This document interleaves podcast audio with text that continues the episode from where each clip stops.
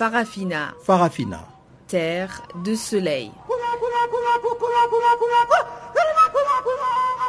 Farafina. Farafina. Un magazine d'infos africaine.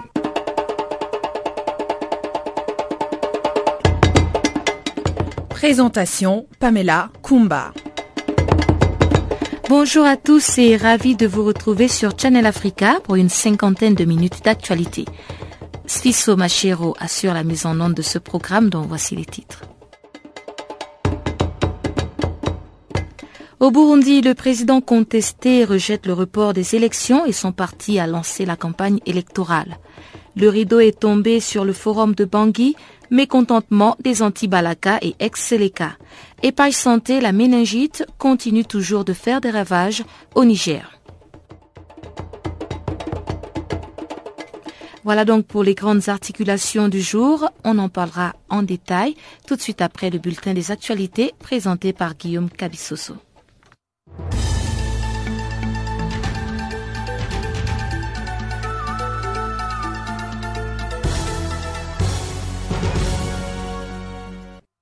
Bonjour.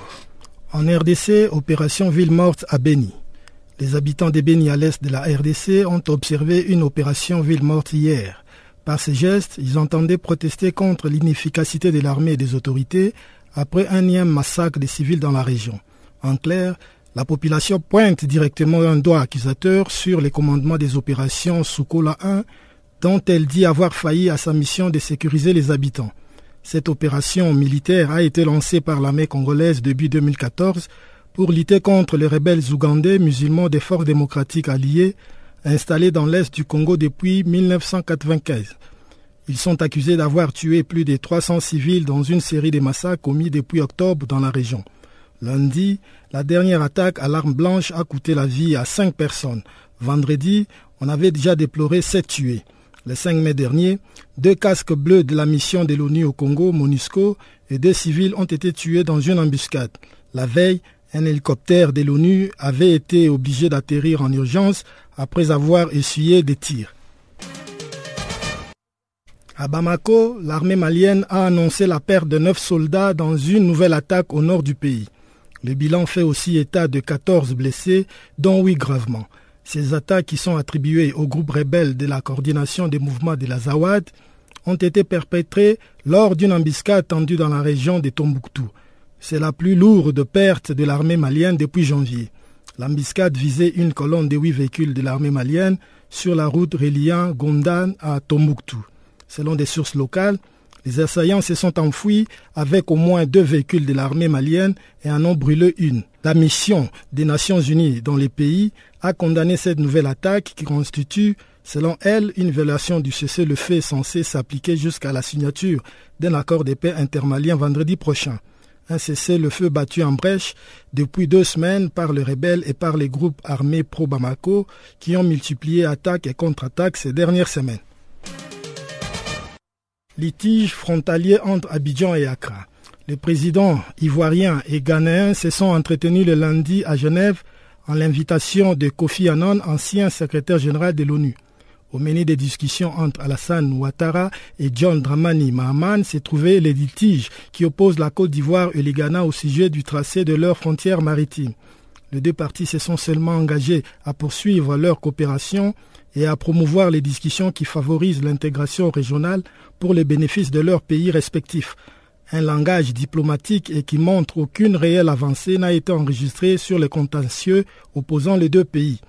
Cette rencontre intervient deux semaines après la décision de la Chambre spéciale du tribunal international du droit de la mer ordonnant au gouvernement ghanéen de prendre toutes les mesures nécessaires pour que les informations concernant les opérations dans la zone contestée ne soient pas utilisées contre la Côte d'Ivoire.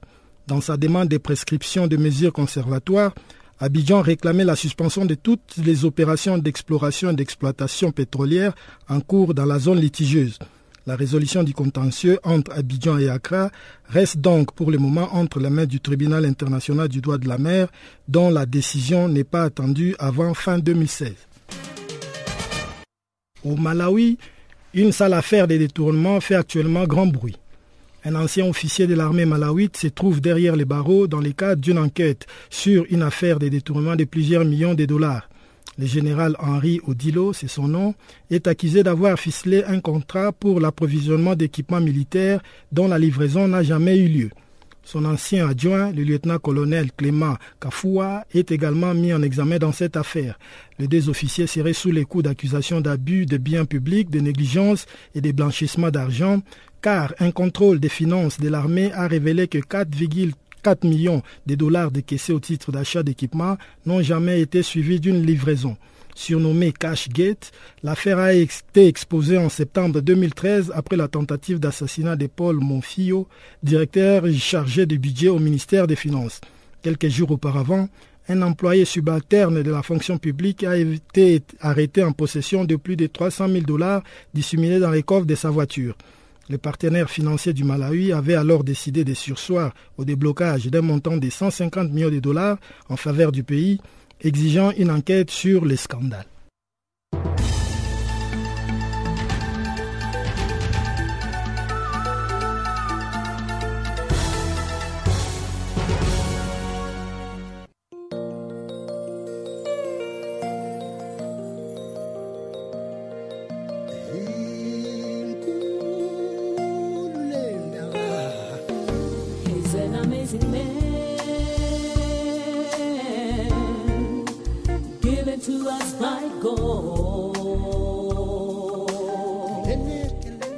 Channel Africa, la voix de la renaissance africaine. Écrivez-nous sur notre page Facebook Channel Africa. Faites-nous des tweets French Farafina ou bien Channel Africa 1.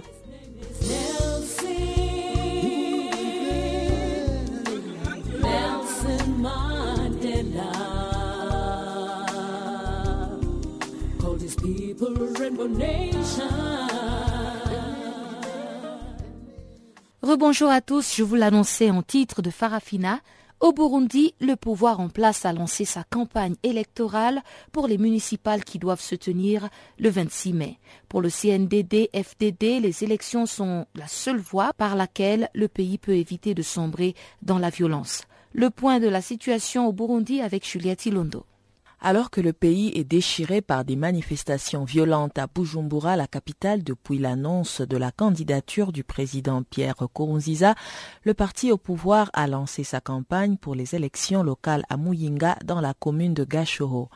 Le parti au pouvoir vient ainsi de faire la sourde oreille et ignorer les appels lancés par la communauté internationale de repousser les élections à cause de ce climat tendu.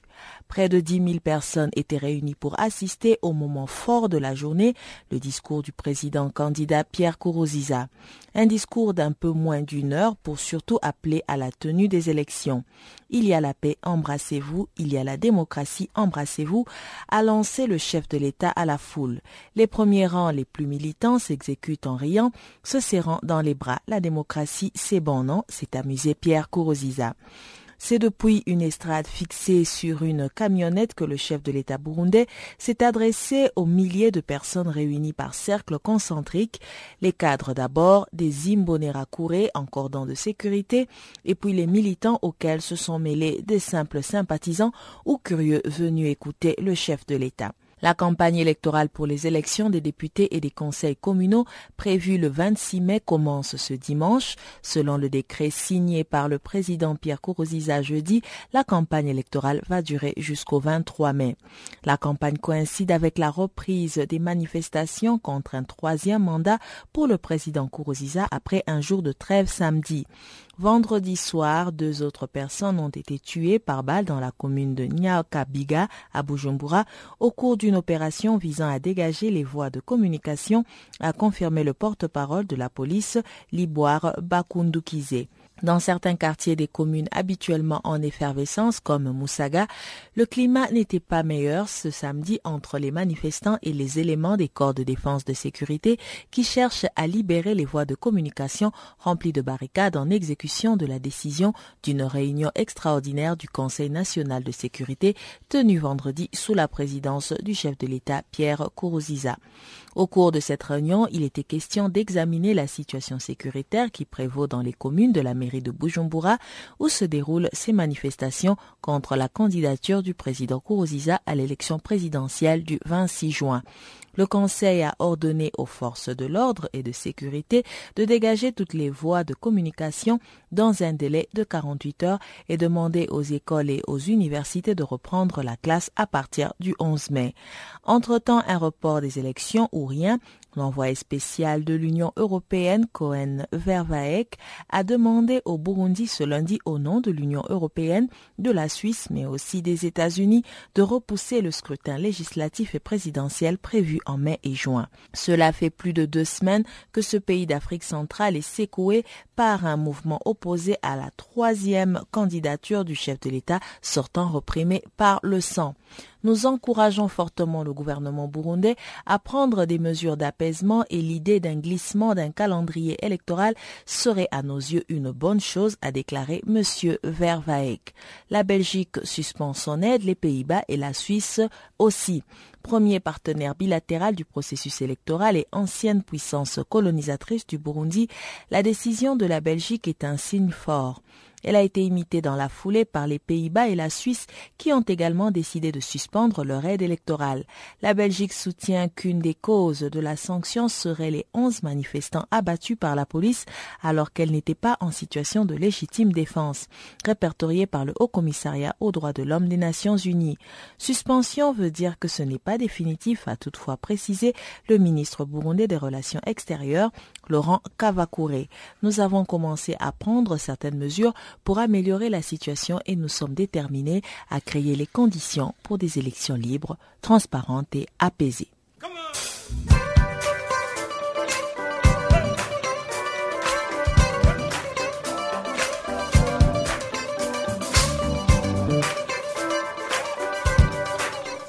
Farafina, votre rendez-vous hebdomadaire sur Channel Africa, la radio panafricaine. Farafina, votre programme des actualités en langue française sur Channel Africa.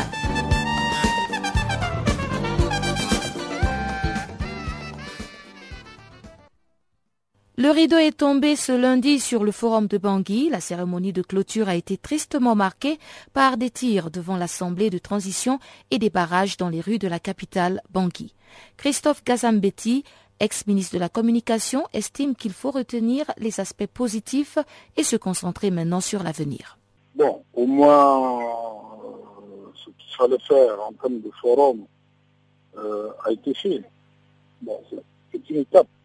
Maintenant, il va falloir aller au processus véritable de réconciliation nationale, qui n'est pas une journée, qui n'est pas deux journées, qui n'est pas c'est une affaire euh, qui doit se situer dans la durée et qui doit permettre euh, de réconcilier à travers un désarmement total qui permettrait aux élections d'avoir lieu dans des conditions honorables. Il y a eu plusieurs accords qui ont été signés, accords de désarmement, accords de paix, mais apparemment, selon RFI, lors même de la clôture, il y a eu des, échanges de tirs. Écoutez, il y a des, ici en Centrafrique, il y a euh, ce qu'on appelle une race de comploteurs permanents.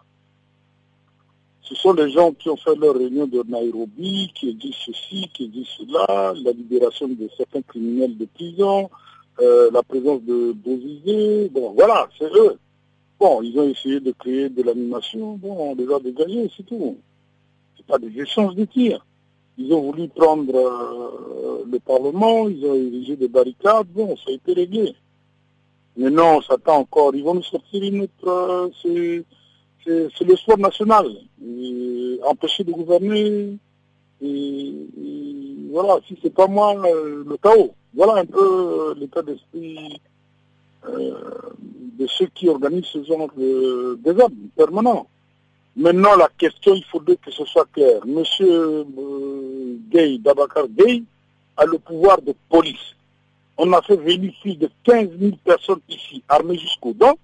Ce n'est pas pour faire de la patrouille, ce n'est pas pour être dans les barbelés euh, des villas, eh bien, c'est pour faire la guerre. S'ils ne sont pas capables de désarmer les bandits, eh bien, dans les conséquences. On ne peut pas demander à l'armée sud-africaine.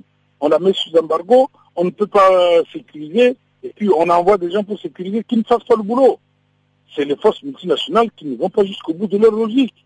Alors pour revenir un peu aux acquis euh, de ce forum, qu'est-ce qui vous a vraiment marqué? Qu'est-ce que vous estimez a été une réussite dans ce forum?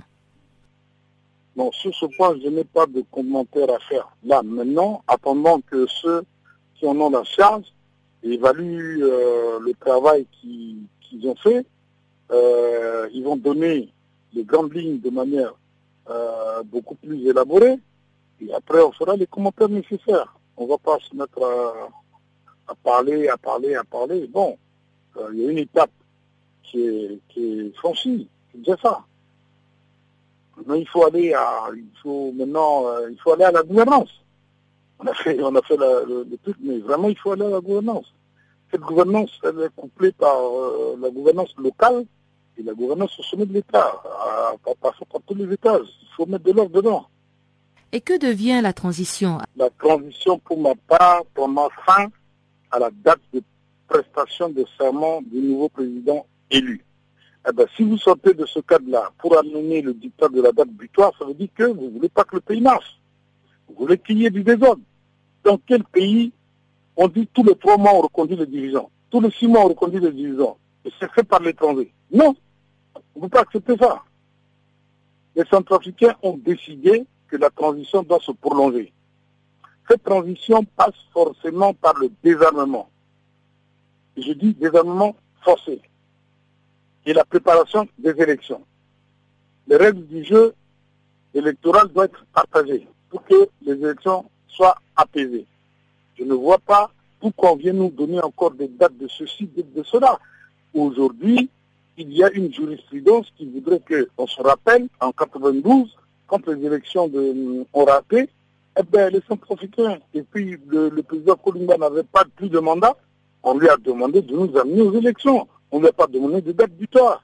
Et il nous a amené à des élections qui sont bien passées. Et eu l'alternance démocratique qui s'est faite. Pourquoi les gens sont pressés?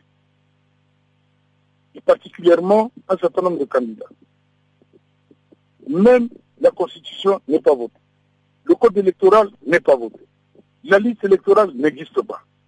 Les, listes, il n'y a rien. Et vous dites que vous êtes candidat à quoi? À quelle élection? Je ne sais pas. Du côté des anti-Balaka, c'est le mécontentement et pour cause, le forum n'a pas pris en considération l'examen au cas par cas des prisonniers anti-Balaka et ex-Seleka. Sébastien Wenezui, coordonnateur adjoint des anti-Balaka, nous en parle en détail. Non, le point fort de ce forum, c'est tout simplement la signature du DDR, du DDRR, qu'on a signé avec le, avec gouvernement et en présence de la, communauté internationale. C'est ça le point fort de, de ce forum. Mais certains médias internationaux tels que RFI ont mentionné des échanges de tirs, euh, une alliance anti-Balaka et ex-Seleka pour pouvoir euh, revendiquer la libération de vos éléments. Est-ce que vous vous reconnaissez dans ces propos? Oui, le problème c'est qu'il y a d'autres personnes, il y a des revendications qu'on a, a faites au début. C'est-à-dire, euh, on a dit il faut, il fallait, euh, il faudrait euh, libérer nos, libérer nos, nos qui sont arrêtés au niveau de, de maison d'arrêt en examinant cas par cas leurs dossiers. Et donc ceux qui, ceux qui peuvent atteindre la CPI, qu'ils atteignent la CPI. Et ceux qui sont peut être jugé par la justice centrafricaine, qu'on le fasse très rapidement et qu'on libère certains, certains, euh, certains éléments. Euh, le problème, parce qu'il y a, il y a aussi des cas légers. Euh, je prends par exemple la mesure de confiance qu'ils n'ont pas observé, etc. Ça, les gens ont été arrêtés pour ça. Mais à chaque fois, nous-mêmes, on a essayé de prendre un avocat, on a payé deux ou trois avocats et donc, il y a leur procès, on, ne sent pas leur dossier. Donc, ils sont en train de voter là-bas. Et donc, nous, c'était seulement une doléance de notre part. J'en ai parlé même à Baba je lui ai fait savoir ça. Et donc, euh, au sortir du forum, quand le rapporteur général du Présidium veut maintenant faire le rapport de synthèse, on a nullement euh, entendu euh, une partie de nos revendications il suffisait tout simplement de dire que voilà, par rapport à vos demandes euh, de libération de vos éléments, on va essayer d'examiner cas par cas les dossiers de chacun. Comme ça, ça peut alléger euh, certaines parties. Alors, ben, il n'a pas fait ça. C'est ça qui a suscité la réaction de tout le monde. Et puis, il y avait aussi des gens, des hommes politiques, qui sont derrière et ils sont sortis de la salle. Et puis, voilà. Euh, ça a devenu une pagaille. Voilà ce qui s'est passé en quelque sorte là. Aussitôt, nous sommes descendus sur le terrain et puis on a essayé de calmer au maximum certains manifestants.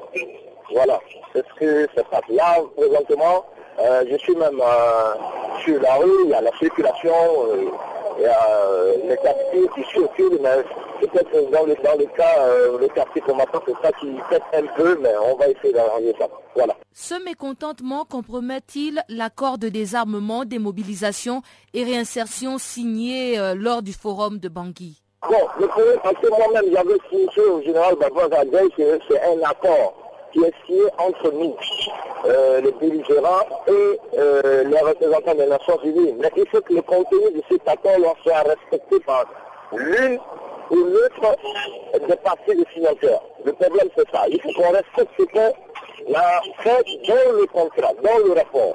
Donc nous, on attend quoi? Dans le rapport, il y a un article qui stipule que il faut que les groupes armés soient cantonnés, pris en charge, les identifier, etc. Alors, s'ils arrivent à identifier, à cantonner les groupes armés, je crois que là, à partir de là, on, se sent déjà dans le, principe de, cet accord.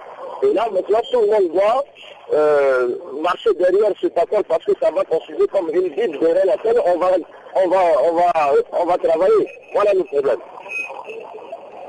Donc maintenant, qu'est-ce que vous allez faire au niveau des anti-Balaka et, euh, et,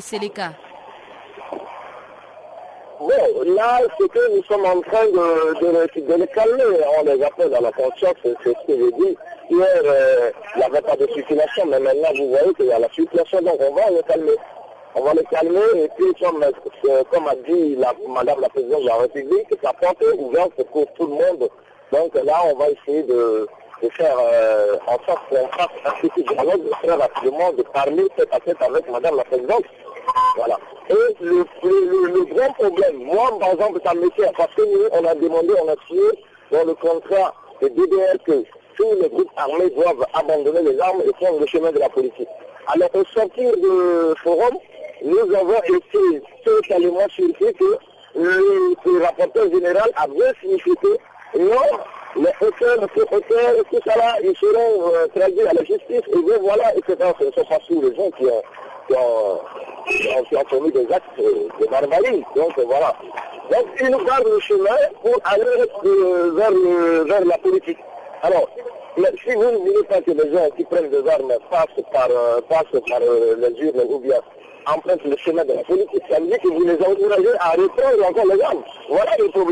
Chers auditeurs, nous nous excusons de la qualité de ce son. Vous écoutiez Sébastien Wenezui, coordonnateur adjoint des Anti-Balaka. Au Niger, plusieurs milliers de personnes sont arrivées à Difa en début de semaine, après l'ultimatum lancé la semaine dernière par les autorités pour demander aux populations vivant sur le lit du lac Tchad d'évacuer pour éviter toute attaque de la secte Boko Haram. Les détails avec notre correspondant à Niamey, Abdul Razak Idrissa. Le Premier ministre est parti s'enquérir des conditions dans lesquelles les populations des îles nigériennes du lac Tchad ont été évacuées en fin de semaine dernière. Sur place, la situation lui a été présentée par le gouverneur de la région de Difa, Yakuba Soumana Gao. Il y a au moins 116 villages touchés, dont 74 au niveau du département de Gingimi et 42 villages au niveau des îles du département de Bosso. Les populations concernées, il y a 13 000 au niveau de Bosso et 12 700 à Gingimi. Euh, à la date d'hier, à 18h, 9149 personnes ont été acheminées de Bozo et de Gingimi à Difa et 5398 ont pu être acheminées à la frontière en direction du Nigeria. Nous avons présentement au niveau de la MJC 3751 personnes qui attendent d'être acheminées. Au niveau de Gingimi, nous avons 4300 personnes et au niveau du site du transit de Gingimi. Le nombre de ces populations tourne autour de 25 000 personnes qui ont tout abandonné et qui nécessitent aujourd'hui une assistance humanitaire, a reconnu le Premier ministre Brigitte Raffini de retour à Niamey. Sur le terrain, nous avons constaté des insuffisances au niveau de l'organisation, au niveau de l'accueil, au niveau des conditions de vie de ces populations. Cela s'explique par euh, le fait que tout est fait en urgence et ils n'ont pas eu tout le temps pour euh, se préparer à cet afflux.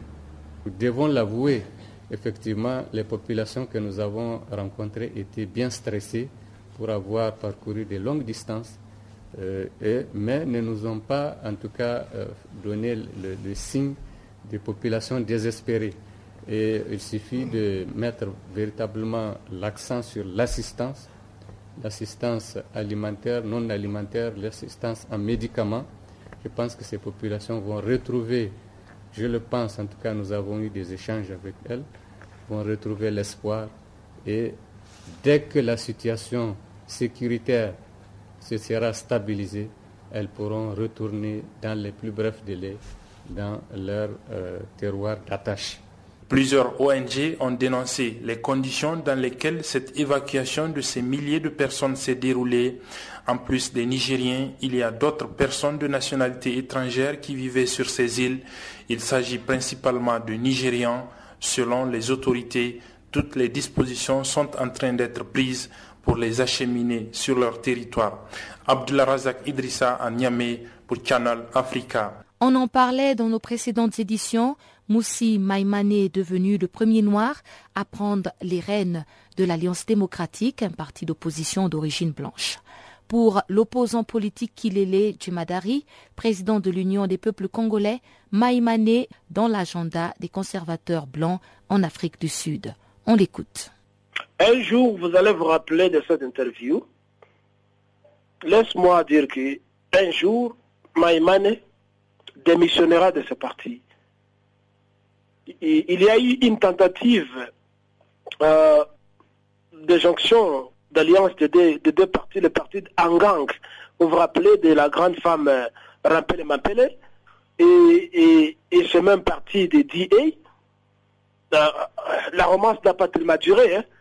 Bon, il y, a, il y a eu beaucoup de choses hein, en dessous des cartes qui n'ont pas été dites. C'est parce que quelque part la femme s'était butée à ce conservatisme blanc.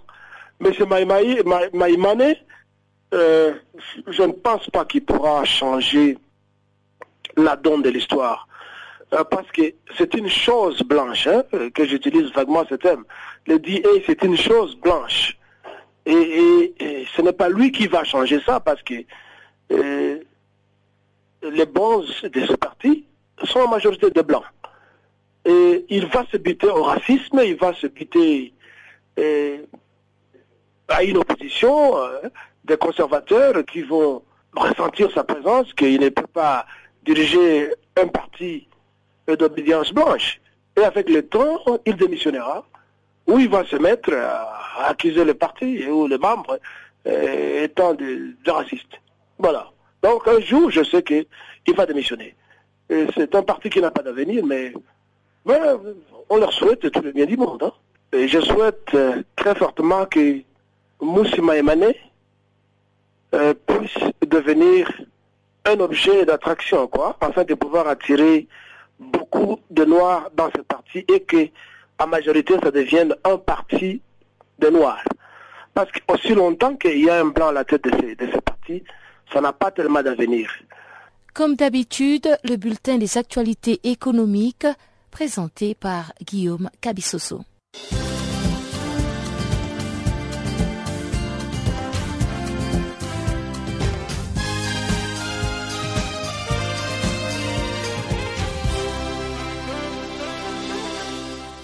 Bonjour et bienvenue à tous. Au Cameroun, Biotech veut conquérir le marché européen. L'entreprise camerounaise Biotech, spécialisée dans les tricotages, la teinture et la confection, vient de mettre en place un plan d'investissement de 650 millions de francs CFA. Objectif visé, étendre ses activités vers le marché européen. L'entreprise compte ainsi exporter des articles 100% camerounais d'ici à 2017. Biotech est actuellement leader au Cameroun sur le marché des articles publicitaires comme les t-shirts et polos. Son plan d'investissement prévoit une mobilisation de 250 millions de francs CFA afin d'améliorer la productivité et la capacité de production. Un autre montant de 450 millions de francs CFA sera mobilisé pour accroître et assurer les exportations vers l'Europe d'ici à deux ans. Dans un espace de cinq ans, Biotech ambitionne de quadrupler son chiffre d'affaires actuel de 700 millions de francs CFA grâce aux exportations vers l'Europe.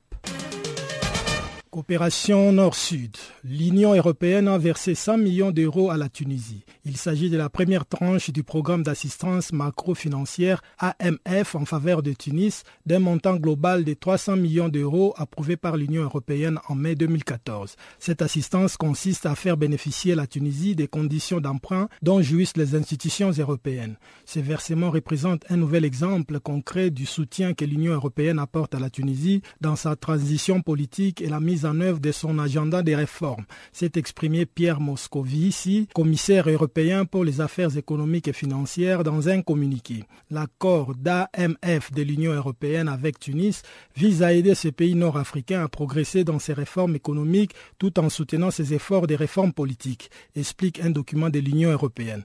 Parallèlement à l'aide financière accordée dans le cadre de l'AMF, la Commission européenne a signé cinq conventions de financement d'un montant total de 63 millions d'euros avec la Tunisie. Ce montant sera alloué au développement des quartiers populaires, à la réforme de la justice et au renforcement du secteur audiovisuel. Au Mali, les fraudes et la mauvaise gestion ont fait perdre 153 milliards de francs CFA, soit 233 millions d'euros au pays entre 2010 et 2013. Telles sont les conclusions des rapports 2013 et 2014 rendus au président Ibrahim Aboubakar Keïta par Mamadou Ousmane Touré, le vérificateur général du Mali. Fruit des 34 vérifications conduites auprès des administrations publiques au sujet des exercices 2010-2013, les comptes rendus du vérificateur général font état de 80 milliards de francs CFA, dont 12 milliards de francs CFA de fraude et 67 milliards de mauvaise gestion, au titre du rapport annuel 2013, et 72 milliards de francs CFA, dont 33 milliards de fraude et 39 milliards de francs CFA de mauvaise gestion, au titre du rapport annuel 2014. Si Amadou Ousmane Touré a regretté que ces sommes étaient, dans un certain cas, ircouvrables, il s'est réjoui du fait que la vérification de ces entités publiques a permis depuis 2011 les versements de 6 milliards de francs CFA au trésor public. Dénonçant les nombreuses pratiques ayant entraîné ces manques à gagner, en l'occurrence la non-application des textes législatifs et réglementaires, le vérificateur général du Mali a promis dorénavant de lutter contre ces pratiques par la saisie de la section des comptes de toutes les fautes commises. La Banque africaine de développement a annoncé un accord de participation au risque non capitalisé de 40 millions de dollars avec la banque espagnole Banco Santander. Ce mécanisme vise à soutenir les activités de financement du commerce de banques émettrices en Afrique. Cet accord devrait ainsi faciliter 480 millions de dollars de transactions commerciales en Afrique sur trois ans. Le dispositif va également aider à répondre à la forte demande du marché en financement du commerce en Afrique et soutenir les échanges commerciaux dans des secteurs économiques clés tels que l'agriculture et l'industrie manufacturière. Il s'agit du premier accord de ce genre que la BAD conclut avec une banque espagnole. Elle est présente sur de nombreux marchés émergents et soutient les commerces sud-sud en rapport avec l'Afrique. En Côte d'Ivoire, le bénéfice net de la Société Générale de Banque de Côte d'Ivoire, filiale du groupe français, a connu une forte progression, passant de 13 milliards de francs CFA en 2013 à 27 milliards de francs CFA en 2014, soit une hausse de 100%. Suite à cette belle performance, la banque a opté pour une distribution généreuse des dividendes. En effet, 18 milliards ont été alloués au titre des dividendes bruts à répartir aux actionnaires, soit 5 970 francs CFA par action contre 3 268 francs CFA payés en 2013. D'après le résultat financier publié par la banque en avril, le bénéfice net a été boosté par le solde en correction des valeurs aux créances et du hors bilan qui est passé d'une perte de 11,4 milliards de francs CFA en 2013 à un gain de 2,5 milliards en 2014.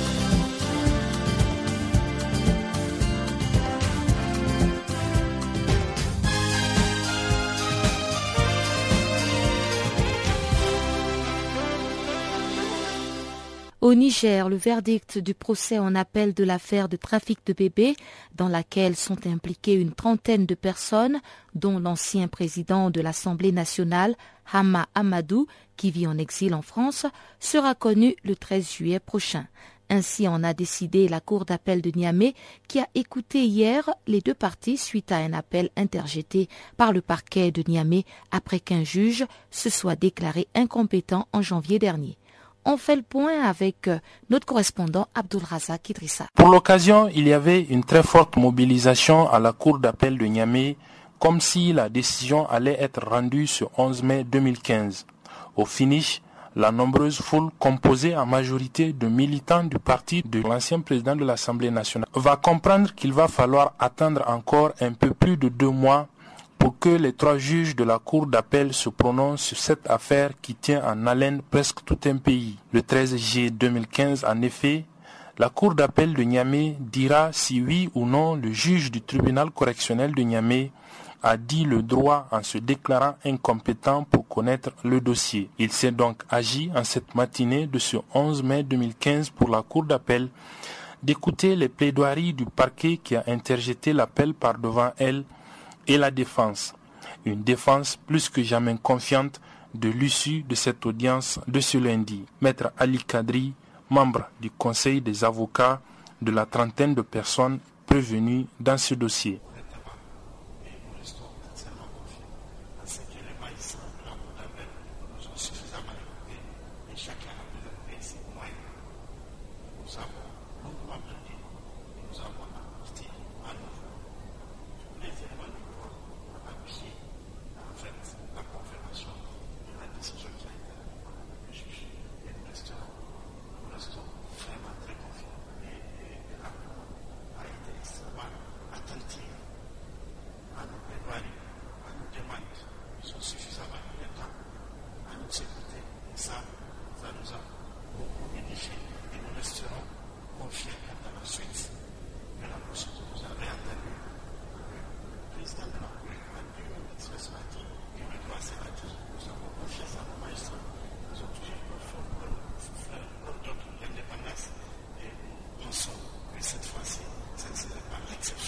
13 juillet prochain également, la Cour d'appel de Niamey pourra se prononcer sur le mandat d'arrêt lancé contre l'ancien président de l'Assemblée nationale Hama Amadou, la défense l'ayant saisi aux fins d'annulation, Maître Ali Kadri.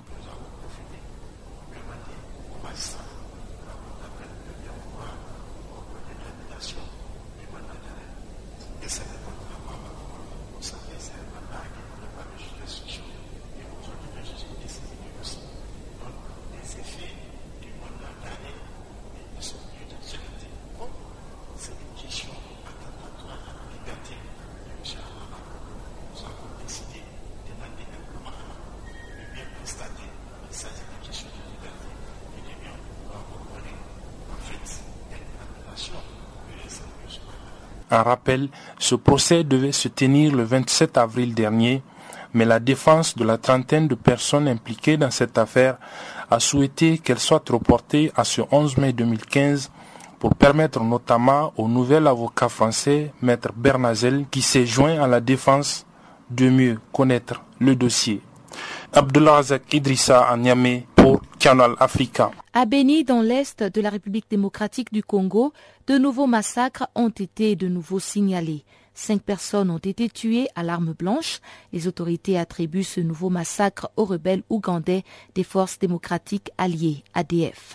La société civile du Nord Kivu, par le biais d'Omar Kavota, appelle à une implication des autres pays de la sous-région pour venir à bout de ce groupe qu'elle qualifie de terroriste. Oui, s'observe une dégradation sur le plan sécuritaire, particulièrement dans les territoires de Béni et dans la ville de Béni, parce que depuis la semaine dernière, on a noté des attaques, des attaques dirigées contre les positions de FRDC dans la localité de Kokola.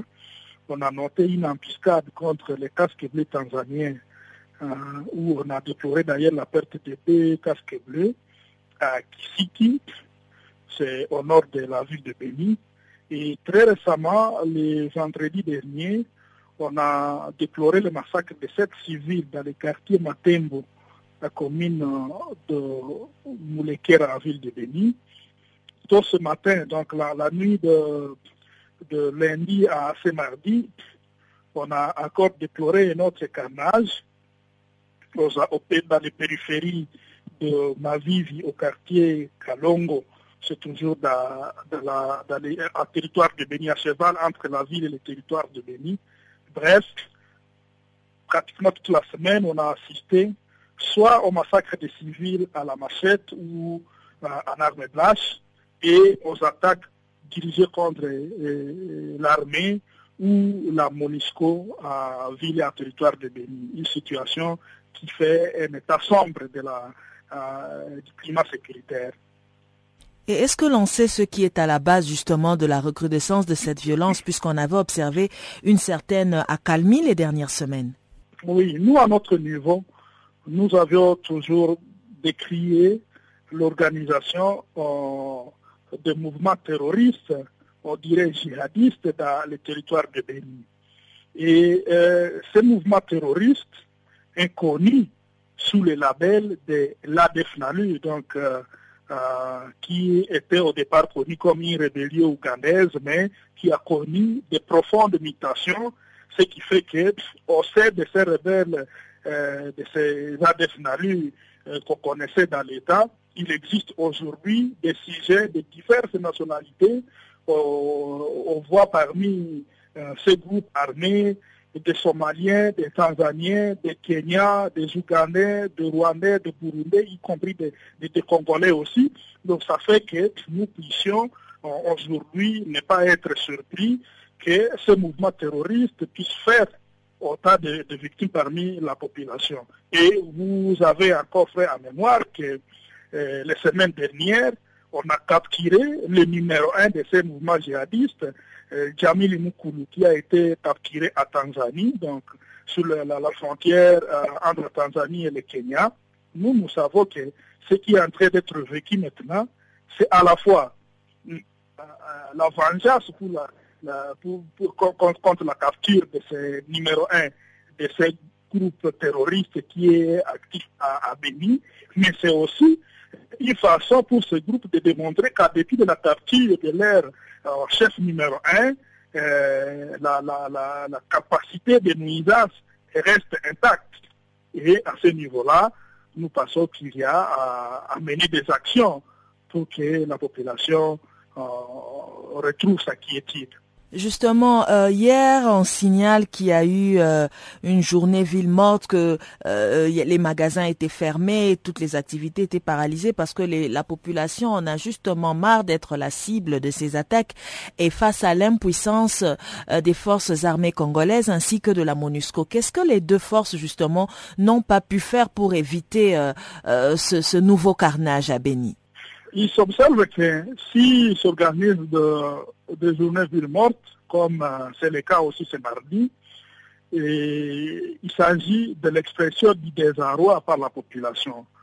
Pour la population, elle estime que le force et services de sécurité ferait mieux au-delà de, ce qui est fait aujourd'hui, ainsi que la MONUSCO. Mais nous, en tant qu'acteurs avertis euh, qui, qui avaient mené un monitoring sérieux sur la situation, nous réalisons qu'on doit aller au-delà. Au-delà de la force armée de la République démocratique du Congo, il importe qu'il qu soit tissé une solidarité des États de la région, des États euh, euh, du, du continent, pour qu'on endigue ce phénomène, ce terrorisme la méningite continue toujours de faire des ravages au Niger sans que les autorités ne puissent vacciner l'ensemble des populations vulnérables. Selon les dernières statistiques fournies par les autorités sanitaires, la maladie a fait déjà plus de 300 décès sur un peu plus de 3000 cas enregistrés. Le pays est confronté à une pénurie de vaccins et le peu qui est disponible n'est pas utilisé rationnellement selon plusieurs voix à Niamey, la capitale où elle sévit de façon épidémique.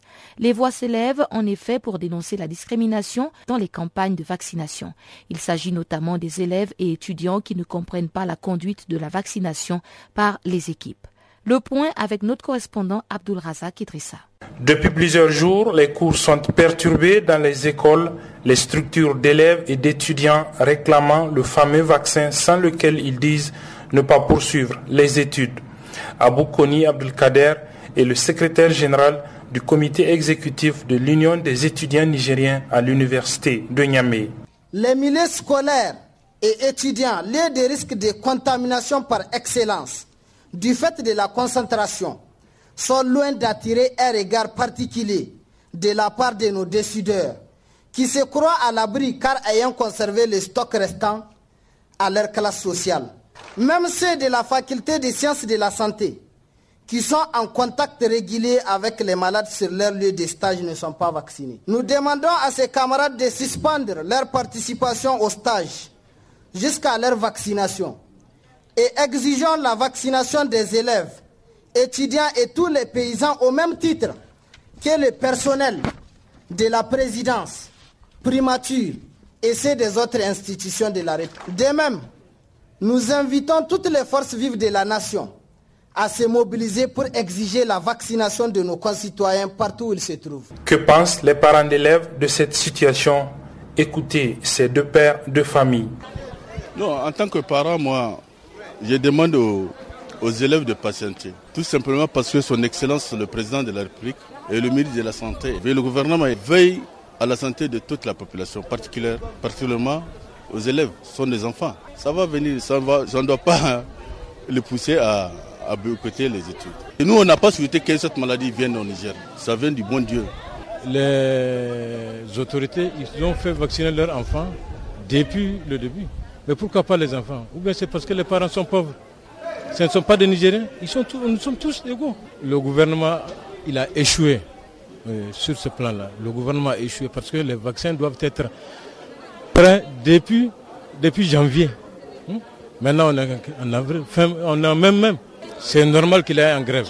Même si c'est un mois que les élèves aillent en grève jusqu'à ce qu'on les vaccine. Vendredi dernier, un groupe de jeunes a voulu organiser une manifestation spontanée à la place de la concertation pour protester contre cette situation. Il en a été empêché. C'est vraiment la déception totale parce que nous, cette marche, ce n'est même pas une marche, c'est juste un sitting façon que nous avions euh, convoqué ici à la place de la concertation parce que nous pensons que c'est la maison du peuple. Cette place, c'est la place du peuple.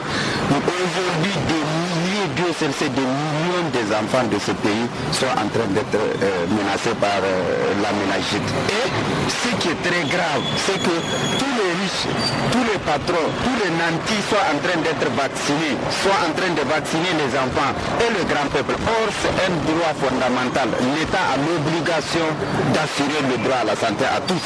Une ménagite qui s'est déclarée depuis janvier, on n'a pas pris de disposition. Mais nous sommes dans quel genre d'État? On nous renvoie à aller prier. Dieu est là pour tout le monde. Et, bien, ils n'ont qu'à quitter tous de, leur perchoir. Et là, on sait que Dieu va gérer l'État du Niger. Abdullah Razak Idrissa à Niamey pour Canal Africa. Et avant de nous quitter, chers auditeurs, vous le savez déjà, la rubrique des actualités sportives, c'est tout de suite et on repasse l'antenne à Guillaume Cabissoso.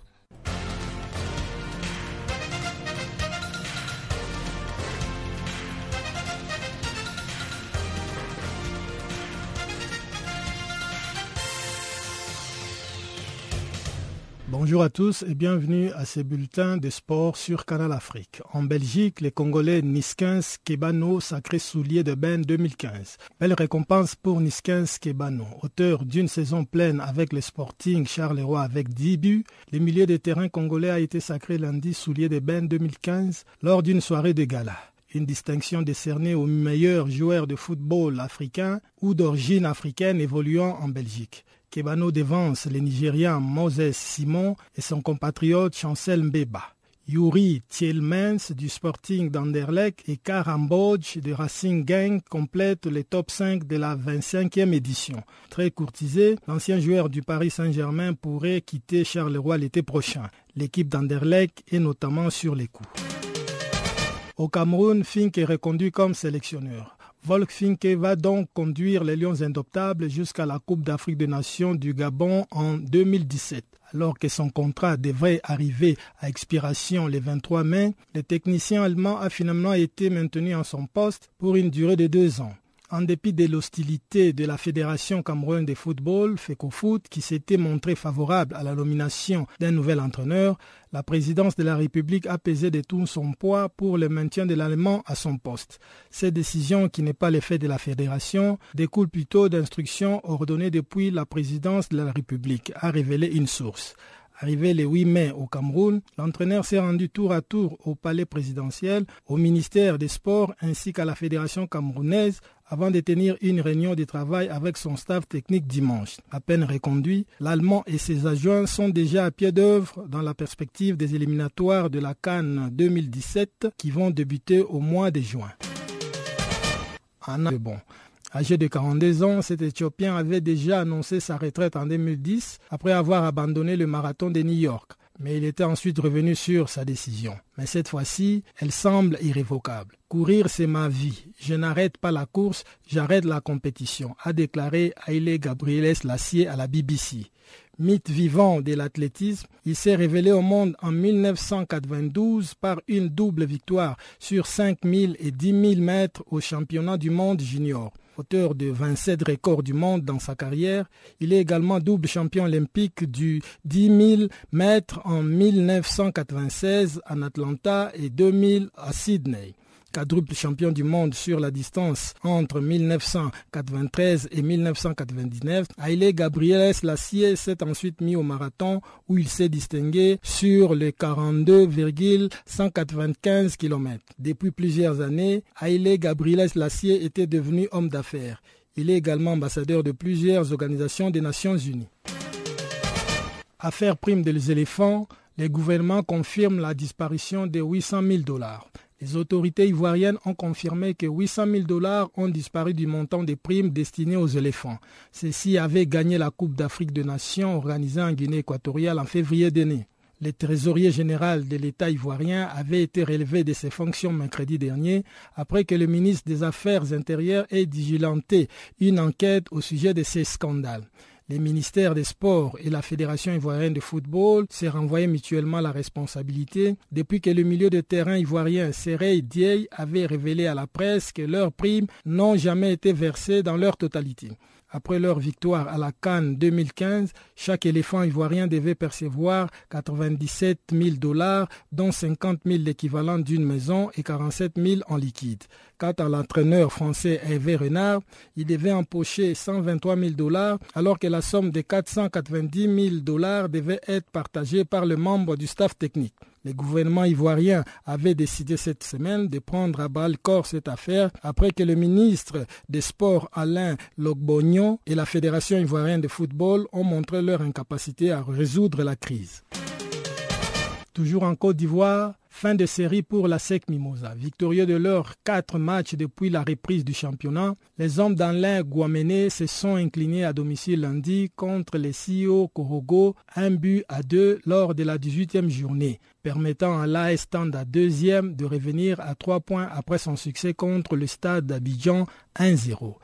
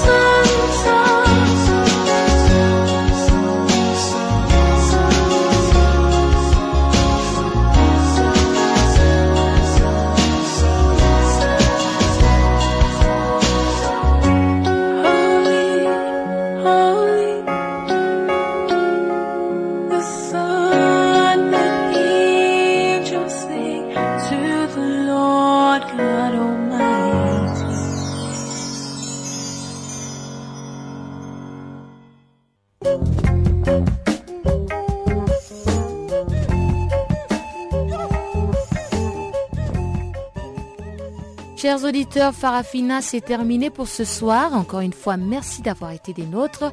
Et gardez l'écoute, restez connectés avec nous sur www.channelafrica.co.za. Vous pouvez aussi nous faire des tweets à French Farafina. Au revoir.